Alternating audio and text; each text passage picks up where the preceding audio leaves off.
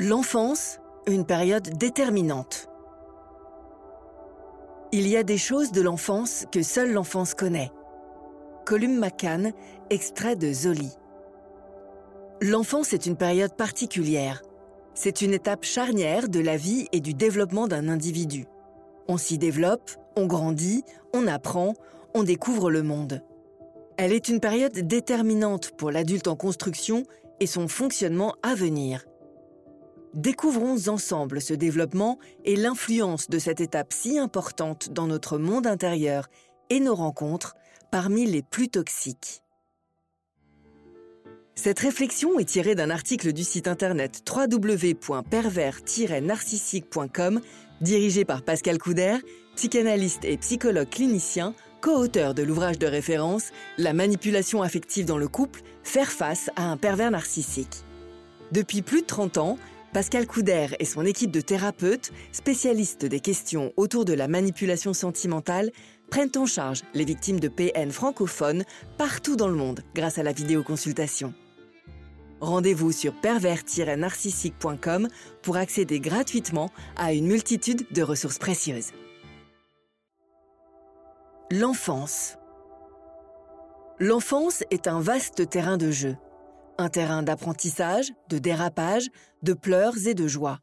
C'est un endroit propre à chaque individu où l'apprentissage et la création d'un lien social sont au centre de ce processus.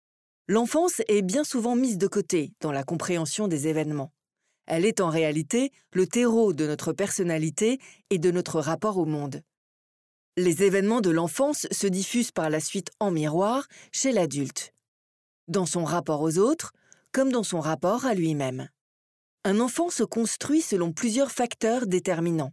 Son entourage proche, l'école, ses amis, mais aussi ses activités, son environnement géographique et bien d'autres.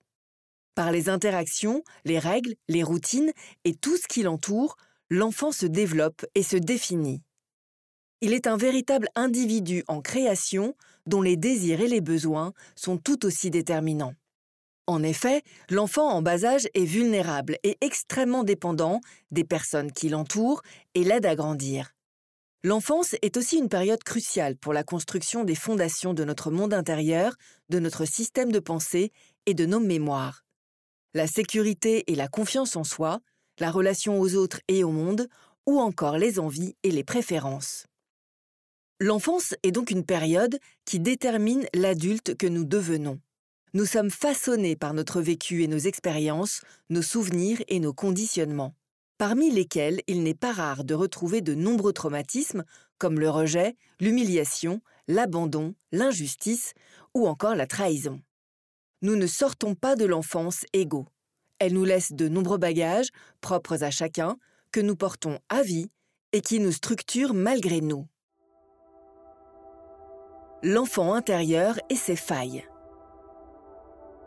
L'enfant est donc à la source de l'ensemble des fondations de notre construction. Une construction déterminante que nous conservons sous forme de mémoire ou encore de réaction aux événements extérieurs. Notre vécu d'enfant, que nous nommons communément l'enfant intérieur, est alors cette représentation de notre développement à cet âge peu avancé de la vie. Un enfant dont le bagage est parfois solide, parfois encore déséquilibré, alourdi et abîmé. Abîmé par une blessure d'abandon, une expérience de trahison ou encore de rejet. Ces traumatismes et ces expériences nous ont conduits, adultes, à développer des mécanismes de défense plus ou moins visibles. Ces mécanismes sont par exemple la timidité, la peur du conflit, le manque de confiance ou même la fuite systématique dans l'intimité. Ils sont en quelque sorte des mécanismes protecteurs, les masques de protection de notre enfant intérieur. Nous les portons plus ou moins consciemment en fonction de notre vécu et de notre sensibilité. L'enfant que nous avons été et que nous portons en nous, l'enfant intérieur, nous guide au quotidien. Parfois, sans que nous ne prenions le temps de l'écouter. Parfois même, sans connaître son existence, ses besoins et ses blessures. Il exprime alors parfois sa souffrance par des symptômes. Des symptômes tels que l'anxiété, la dépression, la dépendance affective, les troubles alimentaires ou même les troubles du sommeil. Enfin, parfois encore, il sert d'appât aux personnalités manipulatrices comme les pervers narcissiques que nous développerons ci-après. Les failles qui attirent le pervers narcissique. Quel est alors le rapport entre les éventuelles failles de l'enfance et le pervers narcissique? Le pervers narcissique est un pervers manipulateur et toxique. Son fonctionnement et ses caractéristiques sont complexes et sournoises, pathologiques même. Il est malade. Le pervers narcissique aime le contrôle et la toute-puissance. Il vit ses relations sur un mode de domination. Il doit dominer, être le meilleur, avoir le contrôle pour survivre. Sans cette manipulation et cette emprise, le pervers narcissique ne pourrait fonctionner. Il est alors tout naturel pour lui de choisir ses victimes avec beaucoup d'attention afin de mettre sa manipulation à exécution avec le plus de fluidité. En réalité, ce que cherche le pervers narcissique chez ses victimes, ce sont leurs failles. Des failles narcissiques, ces fameuses blessures de l'enfance et de l'enfant intérieur qui n'ont pas été soignées. Ce sont ces failles, parfois invisibles ou à peine perceptibles, qui rendent une victime vulnérable face au pervers polymorphe. Des failles sur lesquelles il n'hésitera pas à s'appuyer afin de servir ses besoins. Un manque de confiance, un manque d'estime de soi, un besoin de reconnaissance ou encore le besoin irrépressible d'aider l'autre. Ces failles de l'enfance sont une mine d'or pour le pervers narcissique. En bon stratège, il n'hésite alors pas à en tirer avantage et s'y engouffre avec discrétion sans que ses victimes n'aient le temps de s'en rendre compte. Il appuie alors sur les failles de cet enfant intérieur, feignant, lors de la lune de miel, leur colmatage, par des compliments, promesses, projets. Les failles de la victime, qu'elle ne soupçonnait parfois même pas, sont comblées temporairement. C'est alors qu'il peut s'y soustraire pour créer un manque et la détruire de plus belle des failles que le pervers narcissique ne se garde pas de stimuler pour la maintenir sous emprise. Comment réparer ces failles? Réparer ces failles, que nous portons tous, est essentiel et nécessaire. Une attention particulière qui permet d'agir sur les éventuelles souffrances visibles ou invisibles de premier abord.